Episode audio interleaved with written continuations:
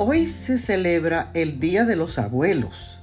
Los abuelos son una de las figuras más importantes del grupo familiar.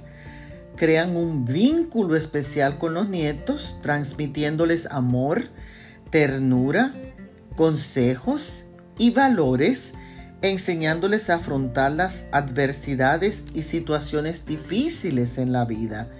El abuelo que muestra comprensión modela honestidad, y comparte actividades y experiencias enriquecedoras con sus nietos, influye de manera positiva en sus comportamientos y relaciones interpersonales.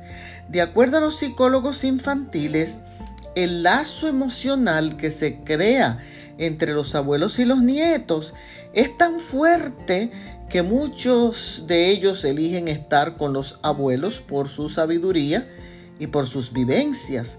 El proverbista en el capítulo 17 y el verso 6 dice, corona de los ancianos son los nietos.